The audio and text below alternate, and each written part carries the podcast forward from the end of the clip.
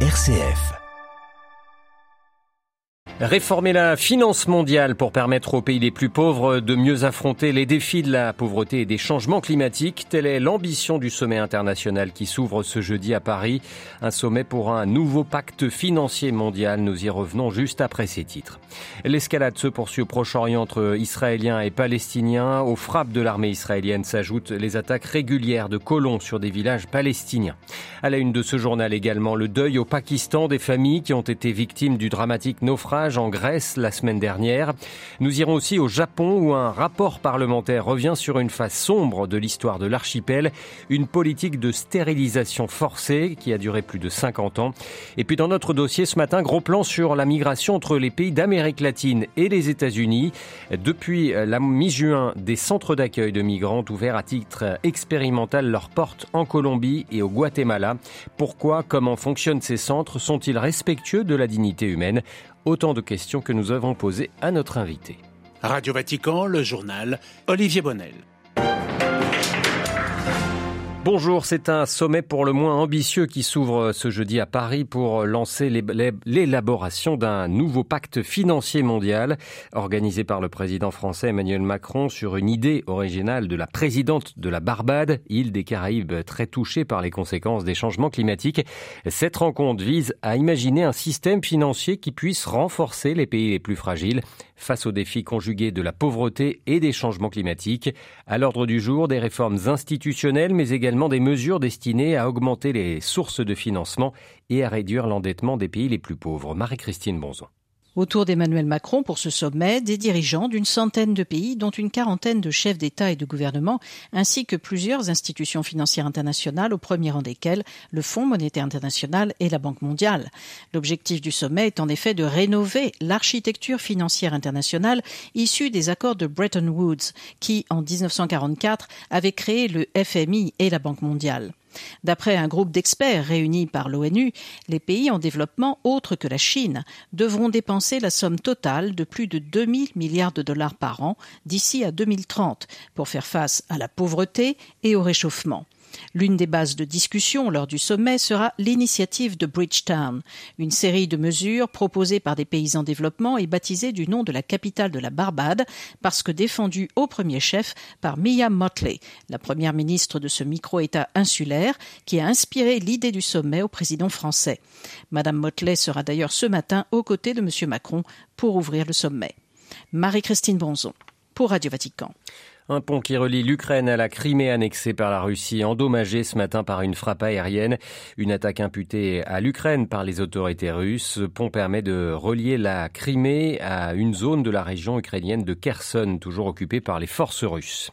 Depuis huit mois, le Liban cherche à élire son président sans succès. Depuis hier, l'ancien chef de la diplomatie française, Jean-Yves Le Drian, est à Beyrouth pour une mission de médiation des principaux acteurs politiques libanais. Deux candidats sont en lice pour le poste de président Jihad Azour, soutenu par l'opposition et le courant patriotique libre, et Sleiman Frangier, appuyé notamment par le tandem chiite Amal et Hezbollah. L'armée israélienne a détruit ce matin le domicile d'un Palestinien. Il est accusé d'avoir tué un soldat au mois d'octobre dernier. La, tension est toujours extrêmement vive entre Israéliens et Palestiniens. Hier, trois Palestiniens ont été tués dans une frappe de drone non loin de Jénine, au nord de la Cisjordanie. Ils étaient présentés comme membres d'une cellule terroriste par Tsahal. Dans le même temps, les attaques de colons israéliens envers les villageois palestiniens se multiplient ces derniers jours. À Jérusalem, Valérie Ferrand. Si le gouvernement israélien a renoncé à lancer une opération militaire en Cisjordanie occupée, l'armée a décidé de poursuivre sa politique d'assassinat ciblé, tuant hier soir trois membres de groupes armés près de Jénine, alors que les colons ont reçu carte blanche depuis mardi soir pour attaquer les Palestiniens, en particulier dans les zones rurales où les villageois n'ont aucun moyen de se protéger. Les agressions les plus graves ont eu lieu hier après-midi dans le village de Tourmoussaya, près de Ramallah. Les habitants ont été attaqués par plus de 400 colons qui ont ouvert le feu et jeté des bombes incendiaires pendant plusieurs heures en présence de l'armée qui avait bouclé le secteur. Un jeune père de 27 ans travaillant comme électricien à la municipalité a été tué. Plus de 30 maisons ont été incendiées et une soixantaine de voitures carbonisées. Le Premier ministre qui s'est rendu sur place a appelé les États-Unis à prendre leurs responsabilités. Beaucoup d'habitants de ce village possédant la nationalité américaine. Jérusalem, Valérie Ferron, Radio Vatican. Le Premier ministre indien Narendra Modi poursuit sa visite aux États-Unis. L'homme qui gouverne le pays le plus peuplé de la planète doit prononcer ce jeudi un discours devant le Congrès américain avant d'être reçu en grande pompe à la Maison-Blanche. États-Unis et Inde devraient notamment annoncer un partenariat stratégique, la fourniture par General Electric de moteurs des premiers avions de combat fabriqués par l'Inde. L'ancien président brésilien Jair Bolsonaro devant la justice ce jeudi. Il est poursuivi pour euh, s'en être pris à la justice électorale et avoir critiqué sans preuve la fiabilité du vote électronique lors des élections euh, l'année passée. Ce procès pourrait lui valoir l'inégibilité. Son successeur Lula da Silva était lui à Rome hier et au Vatican en particulier où il était reçu en audience par le pape François. Lors de leur entretien privé, le Saint-Père et le président brésilien ont abordé des thèmes comme la promotion de la paix et de la réconciliation, la lutte contre la pauvreté et l'inégalité, le respect des peuples indigènes ou encore la protection de l'environnement, a précisé le Saint-Siège. Plus d'informations à retrouver sur vaticannews.va. Huit jours après le naufrage d'un navire de migrants au large de la Grèce, le Pakistan poursuit toujours son enquête pour comprendre comment des centaines de ses ressortissants se sont retrouvés sur le navire. Hier, le Premier ministre pakistanais Shehbaz Sharif a demandé au ministère de l'Intérieur d'accélérer sa répression contre les réseaux de passeurs. Les précisions de notre correspondant régional Emmanuel Derville. Plus d'une semaine après le naufrage d'un navire qui transportait 750 migrants, Islamabad ignore toujours le nombre exact de ses ressortissants morts dans la tragédie. Les autorités concentrent leurs efforts sur les passeurs. 15 personnes ont été arrêtées jusqu'à présent. Le gouvernement est dépassé par l'ampleur de la crise migratoire. Voilà plusieurs mois que la Banque centrale n'a plus que quelques semaines de réserve de change. Du coup, les entreprises ne peuvent plus importer de matières premières des pans entiers de l'industrie ont dû fermer et le chômage explose. Pour obtenir l'aide financière de la communauté internationale, notamment le FMI, le gouvernement a augmenté les taxes indirectes. Du coup, les prix de l'énergie et de l'alimentation ont explosé. Dans ce contexte, nombreux sont les Pakistanais issus des classes populaires, mais aussi des classes moyennes qui quittent le pays. Le gouvernement, incapable de relancer l'économie, ne leur laisse pas d'autre choix que de partir. New Delhi, Emmanuel Derville pour Radio Vatican. Partons pour le Japon avec la publication de ce rapport qui fait couler beaucoup d'encre. Il concerne une phase sombre de l'histoire de l'archipel, une politique de stérilisation forcée en vertu d'une loi en vigueur jusqu'en 1996. Le rapport en question semble exonérer l'État japonais de ses responsabilités et les familles des victimes demandent toujours de la transparence. À Tokyo, les précisions de Philippe Dova.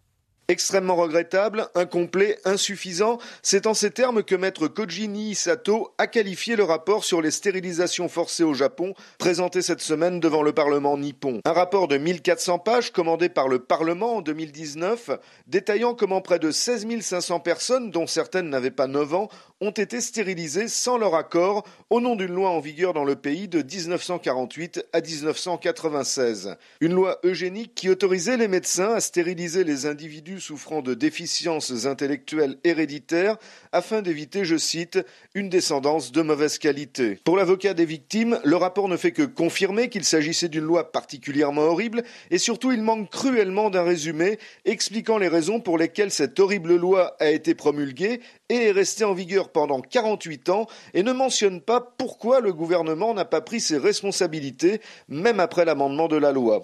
En 2019, le gouvernement avait offert une indemnité forfaitaire de 20 700 euros par victime, un montant jugé bien insuffisant par rapport à la gravité des faits, et des victimes qui se battent depuis de longues années afin d'obtenir une reconnaissance du préjudice subi, assortie de dommages et intérêts à la hauteur de ce préjudice. À Tokyo, Philippe Dova pour Radio Vatican. Deux jours après un cri d'alarme de l'ONU, Médecins sans frontières demande une augmentation rapide et concrète de l'aide humanitaire pour l'Est de la République démocratique du Congo. L'ONG qui ne cache pas sa préoccupation face à une crise d'ampleur historique au nord Kivu. MSF qui évoque notamment la situation dans des camps de déplacés près de Goma, la capitale provinciale euh, du nord Kivu. Près de 600 000 personnes vivent dans des conditions extrêmement précaires.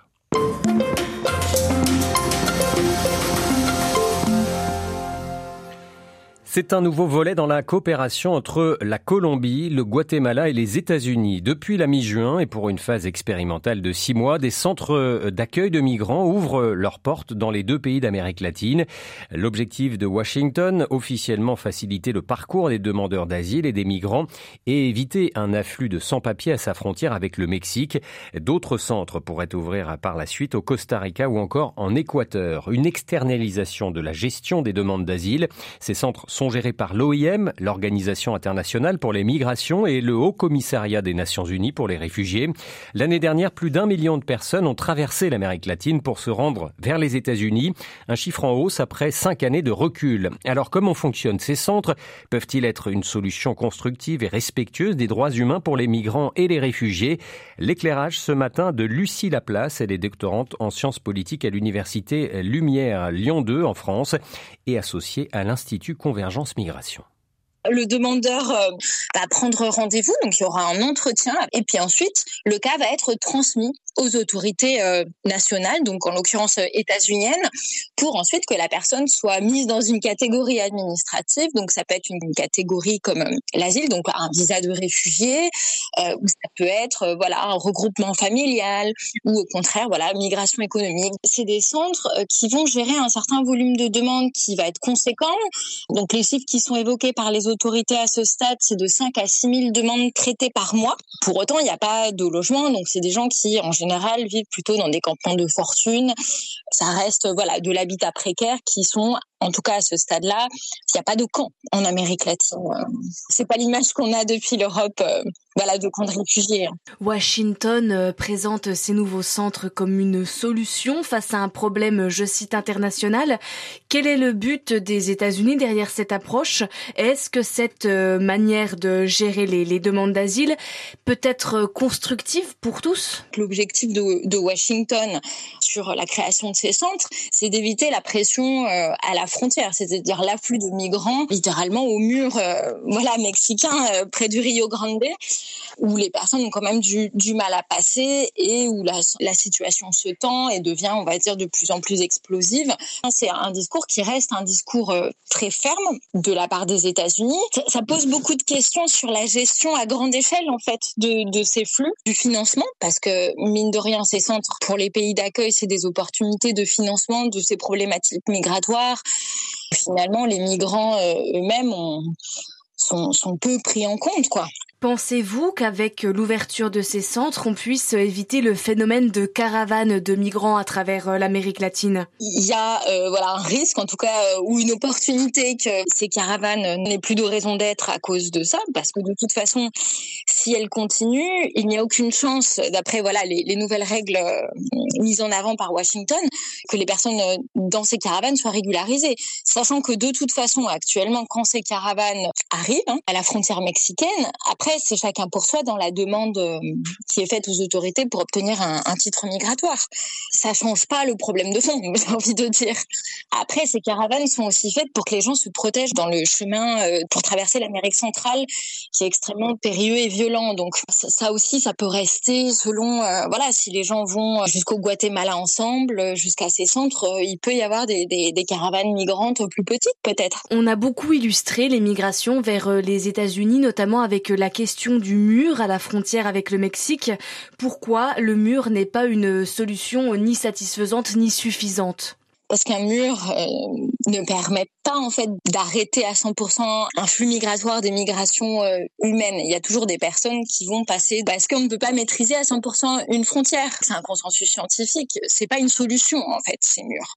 Ces centres sont voilà une, une autre manière de gérer qui est alternative. Donc ça fait un tri qui est énorme. Pour autant, ça supprime pas les envies de, migrer, et notamment quand il y a des causes de violence politique ou comme en Amérique centrale, des causes de réchauffement climatique qui vont être des phénomènes de fond qui vont se poursuivre. Il n'y a pas de raison actuellement euh, pour que ça diminue euh, ces, ces causes-là, qu'on aille solutionner ces problèmes de fond tant qu'ils seront là, euh, les gens euh, voilà, souhaiteront migrer, voilà, au-delà de l'enjeu économique et du rêve américain, bien sûr.